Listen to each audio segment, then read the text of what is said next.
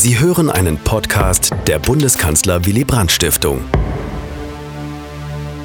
Verehrter Herr Ministerpräsident, Herr Bürgermeister, lieber Wolfgang Thierse, Exzellenzen, liebe Gäste und Ehrengäste.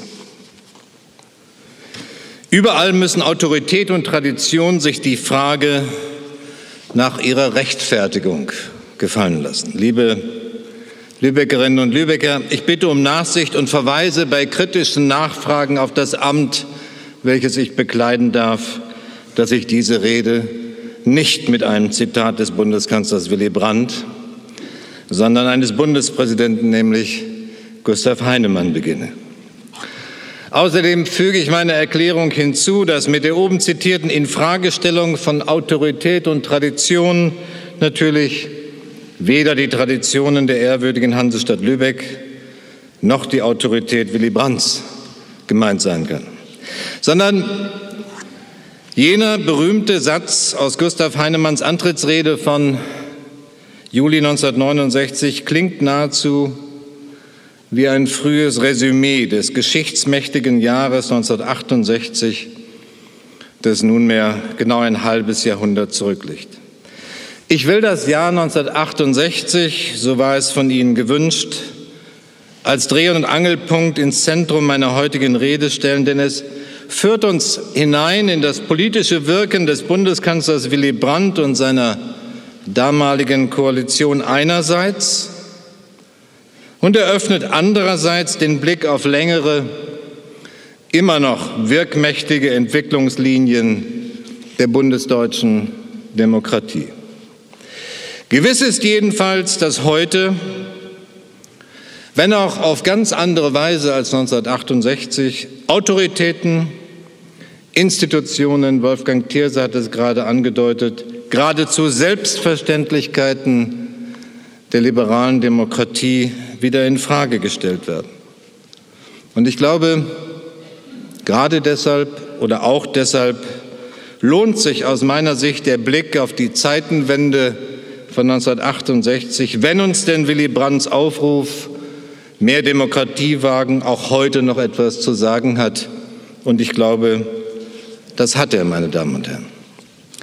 Ich will vorneweg Wolfgang Thierse und der Bundeskanzler Willy Brandt Stiftung ganz herzlich danken für die Einladung zu dieser Rede. Herzlichen Dank auch Ihnen, Herr Ministerpräsident Günther, dass Sie heute Abend gekommen sind und denselben Dank an Sie alle. Vielen Dank, dass Sie da sind.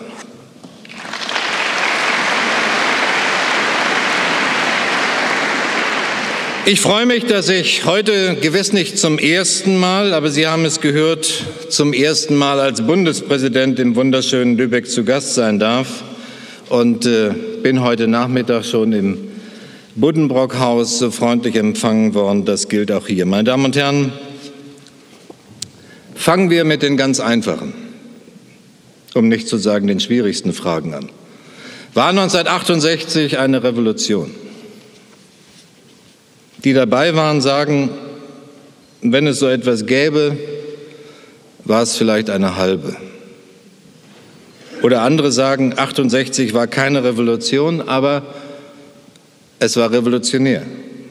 Oder andere sagen, vielleicht keine Revolution, aber eine Kulturrevolution. Nicht auf diese, genau genommen auf keine meiner Fragen habe ich eine einstimmige Antwort erhalten, als ich in diesem Sommer gar nicht lange her Zeitzeuginnen und Zeitzeugen von 1968 zu einem Gespräch bei mir im Schloss Bellevue zu Gast hatte. Und es war erstaunlich zu beobachten, wie schnell sich die Gesprächstemperatur in einer eigentlich in die Jahre gekommenen Gruppe von Menschen erhitzen kann. Zum ersten Mal, meine Damen und Herren, seit 50 Jahren saßen da Protagonisten beider Seiten an einem Tisch.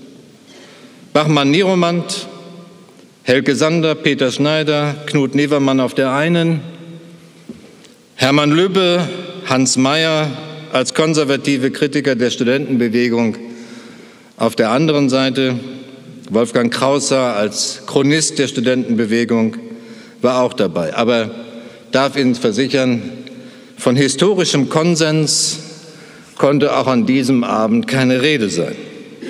Es dauerte keine halbe Stunde, bis die alten Konflikt- und Scheidelinien 50 Jahre zurückliegend wieder offen zutage traten.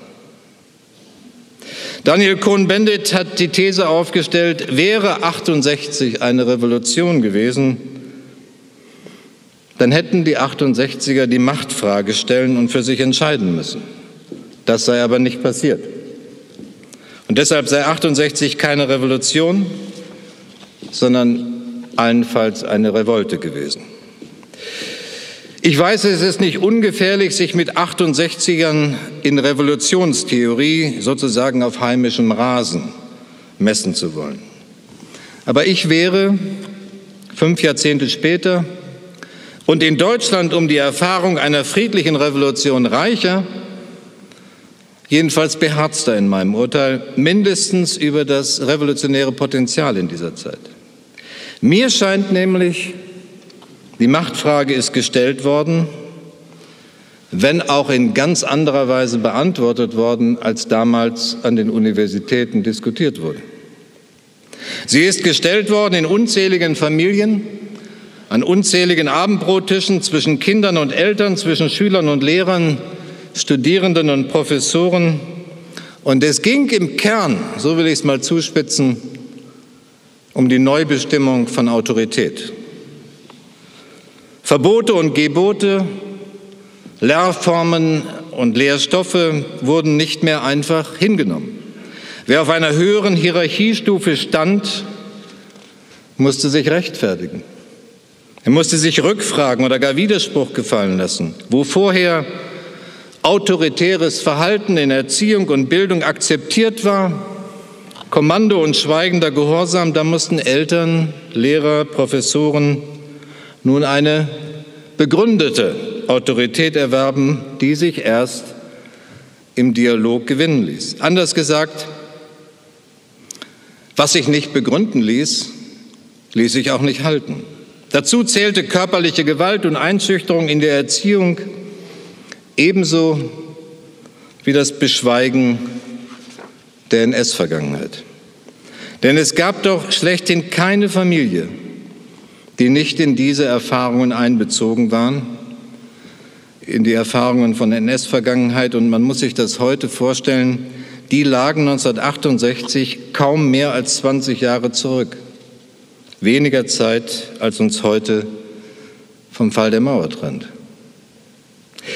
Meine Damen und Herren, auch die Frage, ob die Machtfrage entschieden wurde, würde ich bejahen. Sie wurde entschieden nicht im Wege natürlich des Systemumsturzes, sondern, wenn Sie so wollen, zugunsten eines neuen Gesellschaftsmodells, eines neuen Begriffs auch dessen, was Bürgerlichkeit in diesem Land bedeutet, nämlich eine Gesellschaft von Staatsbürgern mit gleichen Rechten und Pflichten, die nach politischer Teilhabe und Veränderung verlangten Staatsbürger für die Demokratie mehr wäre als die Definition der Staatsform, nämlich die Ermutigung, all jene sozialen Verhältnisse zu hinterfragen, jene Obrigkeitshörigkeit aufzubrechen, die nach der Interpretation damals in das Verhängnis geführt hatte. Und nicht zuletzt Sie verkörperte eben auch die Hoffnung darauf, dass sich Auschwitz nie wiederhole. Ich selbst war 1968 zwölf Jahre alt und taugte schon aus Altersgründen nicht zum Revolutionär.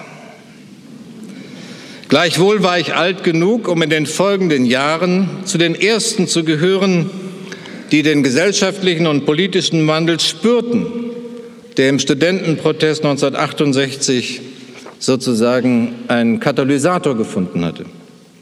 Wie viele meiner Generation bin ich der Erste meiner Familie, der Abitur machen, studieren durfte, der erleben konnte, dass der Zugang zur Bildung jene gesellschaftliche und politische Teilhabe ermöglicht, die wir heute fast selbstverständlich zu den elementaren Voraussetzungen einer demokratischen Gesellschaft zählen. Nutznießer dieses politischen Wandels, den ich kurz beschrieben habe, war natürlich dann nicht nur meine Generation, sondern die vielen Generationen, die danach kamen. Wir alle profitieren von der Öffnung, von der Demokratisierung der Gesellschaft und die prägt unser Land glücklicherweise bis heute. Wenn wir also, meine Damen und Herren, den Gedanken zulassen, dass ein fundamentaler Wandel sich nicht notwendigerweise ad hoc, gewaltsam und auf der Straße vollzieht, sondern vor allem grundlegend und nachhaltig sein muss, dann würde ich für 68 in Anspruch nehmen wollen, es war ein Epochenjahr.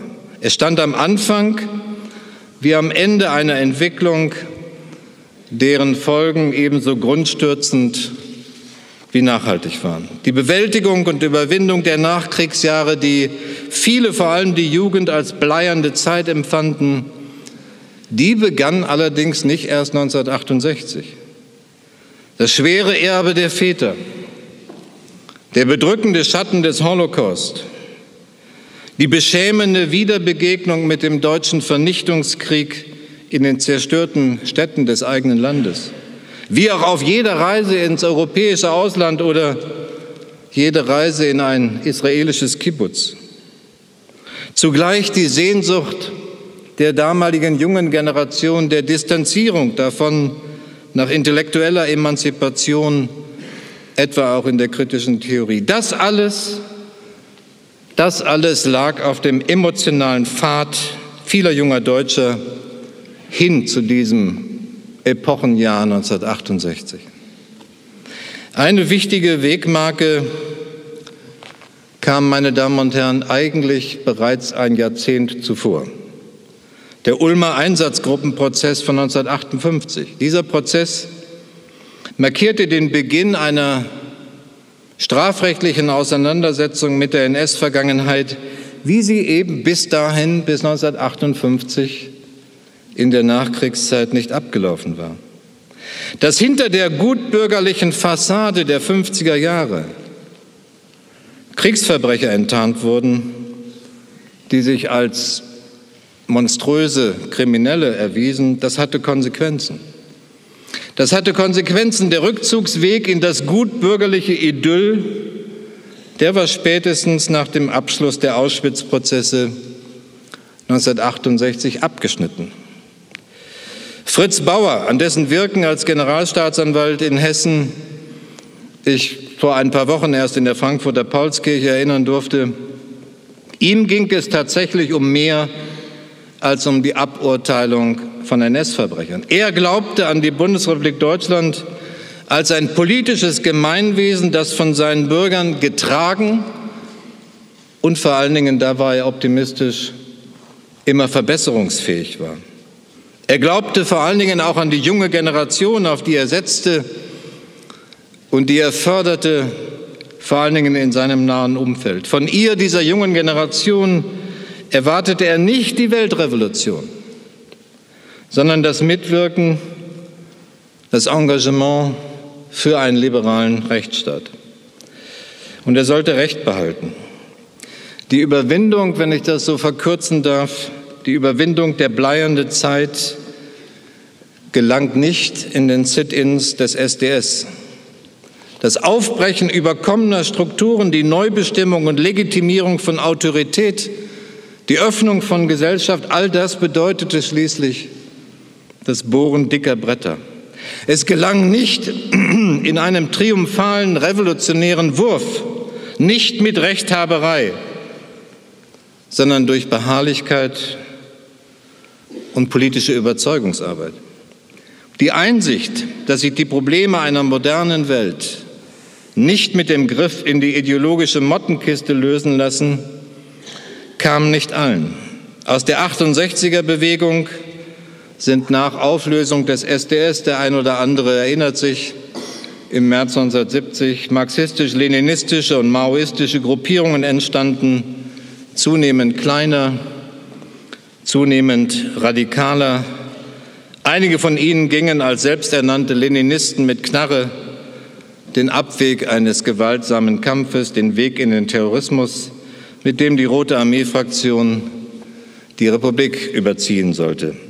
Die allermeisten aber, meine Damen und Herren, in der Zeit um 1980, um 1968 radikalisierten, die allermeisten allerdings fanden den Weg aus den Kaderorganisationen heraus, um dann den langen Marsch durch die Institutionen anzutreten. Sie sind, wie wir wissen, eben nicht hindurchmarschiert, sondern geblieben.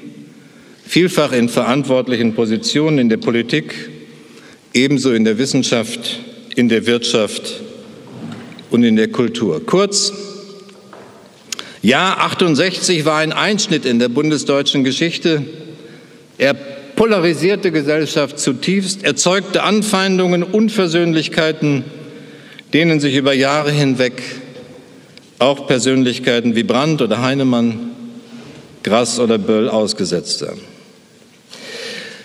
Das politische Potenzial der Revolte allerdings entfaltete sich erst nach 1968. Nicht nur in der Parteipolitik, nicht nur in einer Partei, kaum eine blieb von Veränderungen unberührt, sondern es entfaltete sich auch im Regierungshandeln, in den Reformen unter Willy Brandt und nicht zuletzt, das ist mir besonders wichtig, auch in der parlamentarischen Arbeit des Deutschen Bundestages.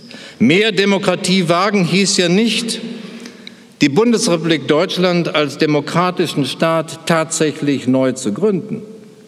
Eine Demokratie war sie bereits. Mehr Demokratie wagen sollte vor allen Dingen dazu ermutigen, das in der Verfassung angelegte demokratische Potenzial tatsächlich auszuschöpfen im Alltagsleben der Demokratie. Es sollte heißen, seid mutig und löst ein, was das Grundgesetz euch verspricht. Die Öffnung der Hochschulen, neue Mitbestimmungsrechte im Betriebsverfassungsrecht, die Senkung des Wahlalters, die Gleichberechtigung von Frauen und Männern, die Liberalisierung von Strafrecht und Strafvollzug, all das war der Griff in der Realität nach dem, was die freiheitliche Verfassung auf dem Papier verhieß. Und ich möchte gleich hinzufügen, auch heute ist Demokratie in erster Linie ein Versprechen und kein Endzustand. Und dieses Versprechen richtet sich eben nicht nur an eine Generation, sondern immer wieder an jede Generation neu, die geboren wird. An junge Menschen, an Schüler, Auszubildende und Studenten, auch an die, die als Zugewanderte Deutsche geworden sind. Gerade Ihnen möchte ich nach manch verletzenden Debatten der letzten Monate zurufen, seid mutig und löst ein, was das Grundgesetz euch verspricht. Ich steht euch genauso zu wie den anderen. Und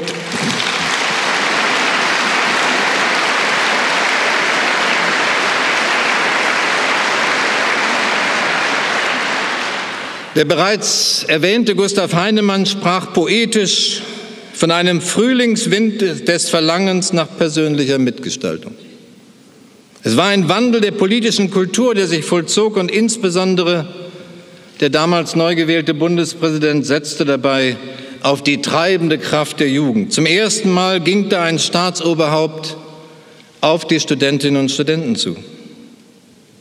Die Regierung kann in der Demokratie nur erfolgreich wirken, wenn sie getragen wird vom demokratischen Engagement der Bürger, sagte auch Willy Brandt in seiner eben zitierten ersten Regierungserklärung 1969. Wir haben so wenig Bedarf an blinder Zustimmung, wie unser Volk Bedarf hat an gespreizter Würde und hoheitsvoller Distanz, so sagte er. Wir suchen keine Bewunderer, wir brauchen Menschen, die kritisch mitdenken, mitentscheiden und bereit sind, mitzuverantworten. Brandt entwarf sozusagen eine politische Vision, das Ideal einer Staatsbürgergesellschaft. Der Amtsantritt der sozialliberalen Koalition sollte, auch das war wohl eine Botschaft dieser Rede, das endgültige Ende der Nachkriegszeit markieren. Meine Damen und Herren, sollte bei den Worten der Eindruck entstanden sein, ich wollte Willy Brandt zum 68er erklären und behaupten, die politischen und gesellschaftlichen Brüche, für die 68 mehr eine Chiffre geworden ist, seien zwangsläufig auf ihn, seine Kanzlerschaft und eine sozialliberale Koalition zugelaufen, dann will ich diesen, weil falschen Eindruck auch sogleich wieder korrigieren. Brandts Haltung ist, wie wir wissen, Brandts Haltung zu den 68ern, vor allem zu ihrem politisch wahrnehmbaren Kern der APO, war immer ambivalent. Im Generationenkonflikt der 60er Jahre war er nach dazu ein unmittelbarer Beteiligter, wie man in den Erinnerungen seiner beiden älteren Söhne Peter und Lars nachlesen kann. Für den Wunsch nach Veränderung, für den hatte Brandt Verständnis, zeigt es auch.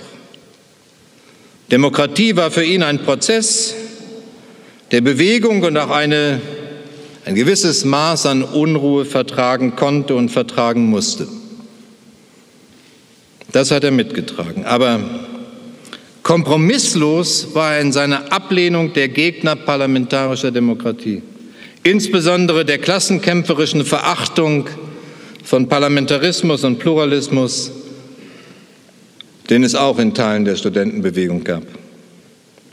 Peter Brandt weist darauf hin, dass sein Vater mehrfach auf seine Lebenserfahrung in der Weimarer Republik Bezug genommen habe. Brandt sah die Hilflosigkeit des demokratischen Rechtsstaats in Weimar als einen der Gründe für sein Scheitern. Und deshalb verwahrte er sich gegen eine Infragestellung des staatlichen Gewaltmonopols und beharrte vor allen Dingen auf Rechtsstaatlichkeit und rechtsstaatlichen Verfahren. Krawalle und Gewalttätigkeiten, so hat Brandt geschrieben, schaffen ein Klima, das den überfälligen Reformen nicht förderlich ist, sondern sie erneut zu hindern droht. Sie, Krawalle und Gewalt, spielen also eine objektiv reaktionäre Rolle. Soweit Brandt. Willy Brandt, meine Damen und Herren, wusste, dass Demokratie scheitern kann. Brandt, Jahrgang 1913, war alt genug, um 1932, 33 als Anfang 20-Jähriger das Ende der Weimarer Republik sehr bewusst erlebt zu haben. Er war 19 Jahre alt, als die demokratischen Parteien der Weimarer Koalition bei den Reichstagswahlen im Juli 1932 zusammen, alle zusammen, nur noch auf 37 Prozent kamen und damit hinter der NSDAP zurückfielen. Diese bittere Erfahrung hinterließ in der jungen Bundesrepublik eine Wunde im kollektiven Gedächtnis, eine Erschütterung des Selbstbewusstseins, dass die Geschichte nur den Fortschritt kennt. Wie konnte es sein, dass ein derart brutaler, gewaltbereiter, antisemitischer Nationalismus bei einem großen Teil der Wähler so populär werden konnte? Es ist richtig, wie oft geschrieben wurde, und Sie haben es oft genug gelesen, dass es der Weimarer Republik an überzeugten Demokraten fehlte. Aber ebenso richtig und noch schmerzhafter ist, dass die Antidemokraten in den Schicksalsmonaten, als die Republik um ihr Überleben kämpfte, eben in der Mehrheit waren. Ja, die Zerstörung der Demokratie wurde auf dem Wege demokratischer Wahlen eingeleitet und die Verhöhnung des Parlamentarismus vollzog sich damals auf der Bühne des Parlaments. In einem heute noch bedrückend zu lesenden Text aus dem Jahr 1931 beschreibt der Reichstagsabgeordnete Rudolf Hilferding die tragische Unmöglichkeit, die Demokratie zu behaupten gegen eine Mehrheit, die sie nicht will. Und diese erschütternde Erfahrung war prägend für die Politikergeneration eines Brandt oder Heinemann, auch eines Gerstenmeier oder Dahrendorf. Aber meine Damen und Herren, es bleibt auch unsere politische Verantwortung, die Verantwortung eines jeden Einzelnen, dass antidemokratische Stimmen auch in diesem Land, auch heute nie wieder mehrheitsfähig werden.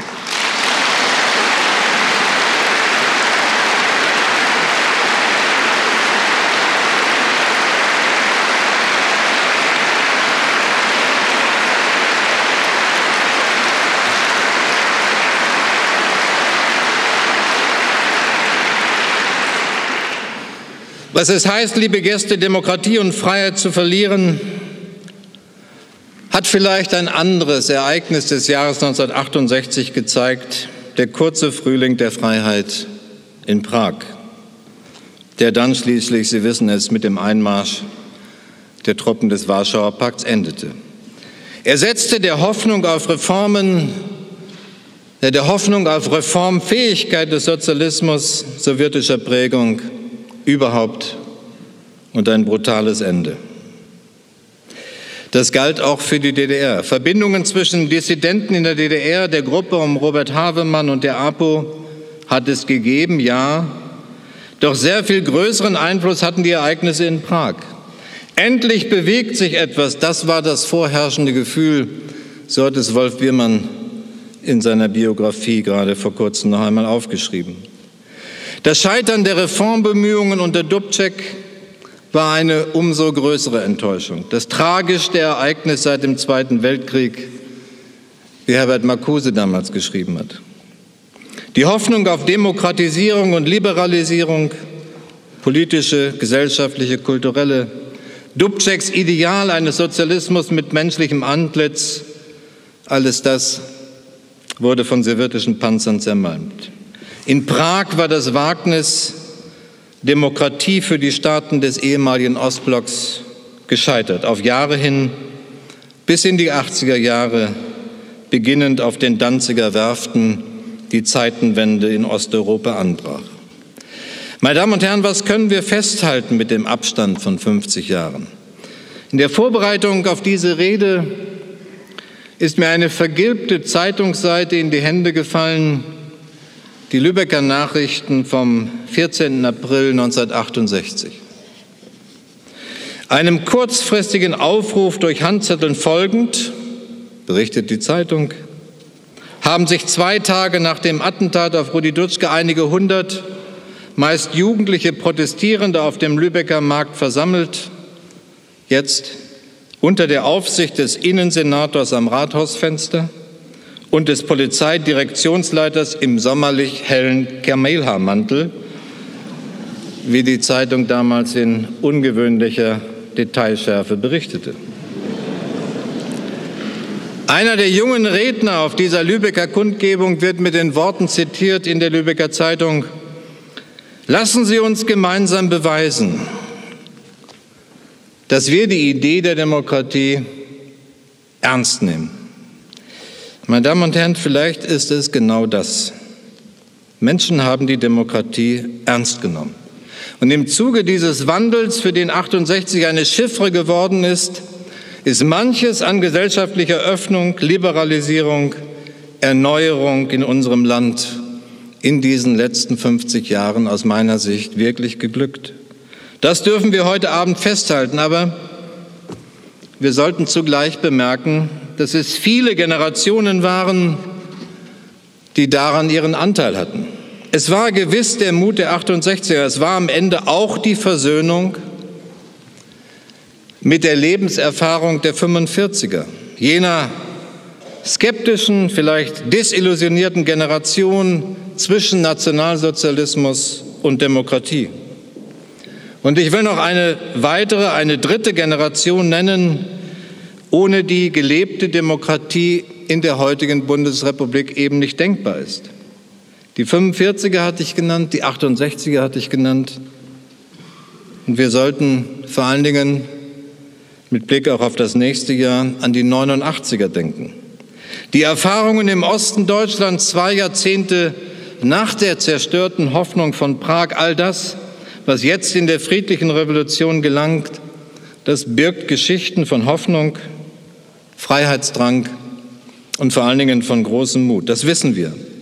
Aber zu diesen Geschichten des demokratischen Aufbruchs von 1989 gehören auch die Geschichten des Umbruchs nach 1989, Geschichten auch von Verlust, Zumutung, Enttäuschung.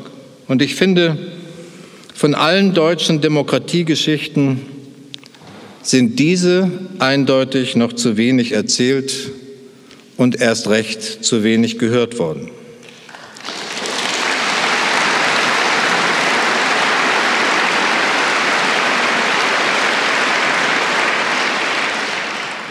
Meine Damen und Herren, nicht weniger, sondern mehr Demokratie, das ist die Forderung, das ist das große Ziel. Mit diesem Zitat komme ich noch ein letztes Mal auf die Antrittsrede meines Vorgängers Heinemann zurück und muss fragen, Was ist nur heute los? Woher kommt diese neue Faszination des Autoritären, die in aller Welt zu spüren ist, auch in Europa und wie Wolfgang Thierse gesagt hat, auch in unserem eigenen Land?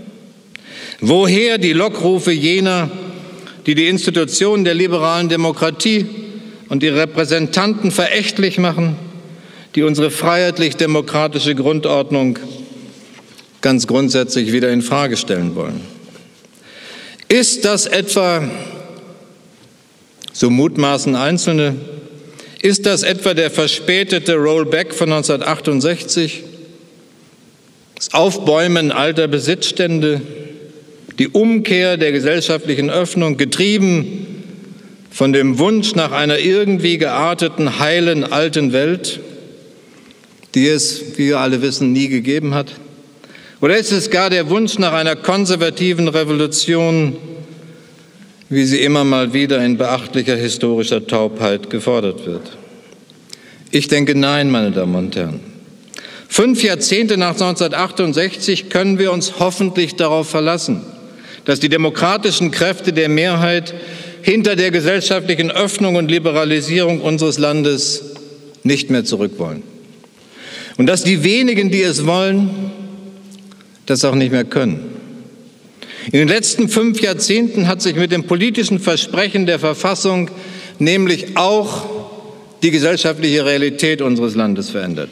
Chancengleichheit, Teilhabe, Selbstbestimmung, Gleichberechtigung, das sind heute Begriffe, auf die sich alle Demokratinnen und Demokraten im Deutschen Bundestag einigen können. Und das ist eine gewaltige Errungenschaft, die in Weimar alles andere als selbstverständlich war. Und diese Errungenschaft, davon bin ich überzeugt, die wird uns erhalten bleiben. Doch, auch das gehört zur Wahrheit, die Risse im demokratischen Fundament, die sind unübersehbar. Und deshalb lohnt vielleicht der Blick auf einen kleinen, aber wichtigen Unterschied zwischen den beiden Antrittsreden zwischen Gustav Heinemann und Willy Brandt. Heinemanns Mehr Demokratie, die finden wir auch bei Willy Brandt. Aber bei Brandt wird daraus mehr Demokratie wagen. Ja, und dieser Satz war ganz sicher ein Signal des Aufbruchs und so wurde er 1969 fast ausschließlich überall wahrgenommen. Doch heute erkennen wir vielleicht etwas schärfer, dass zweierlei in diesem Wörtchen wagen steckt.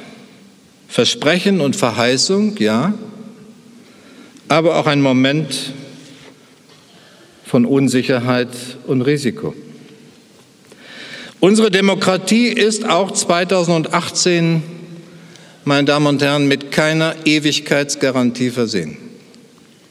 Die gesellschaftlichen Fliehkräfte in unserem Land die sind in den vergangenen Jahren, Sie spüren das alle, erheblich gewachsen.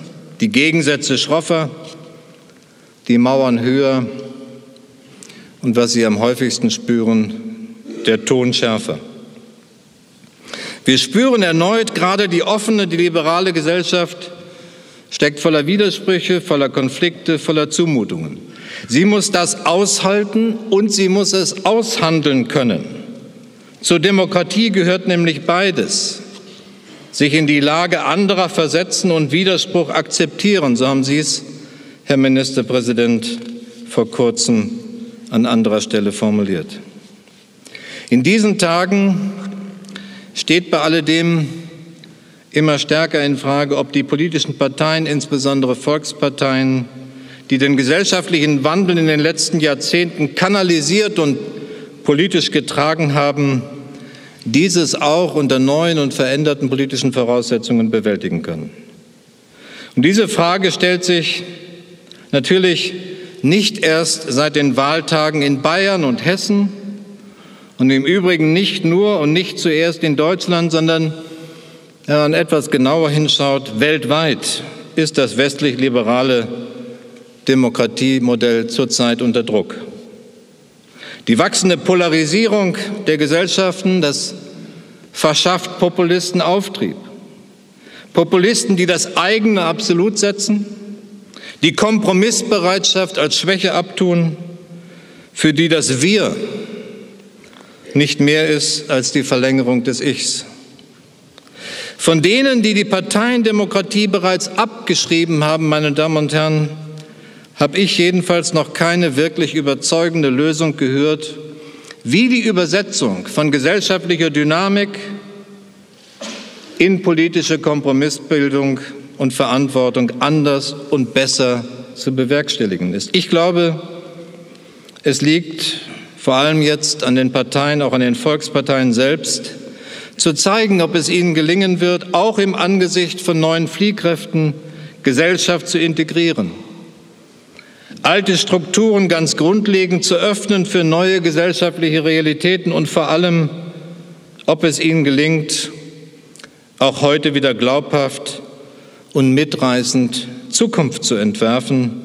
Es gibt also auch für Sie, meine Damen und Herren, für die Parteien einiges zu wagen für die Demokratie.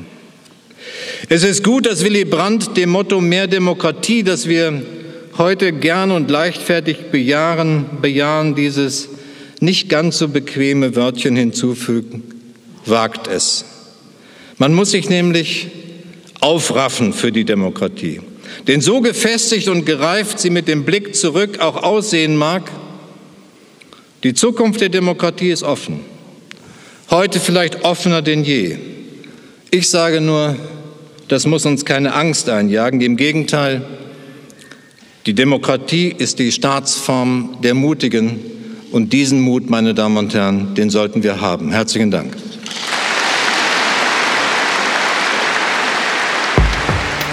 Dies war ein Podcast der Bundeskanzler Willy Brandt Stiftung. Für mehr besuchen Sie uns auf www.willy-brandt.de.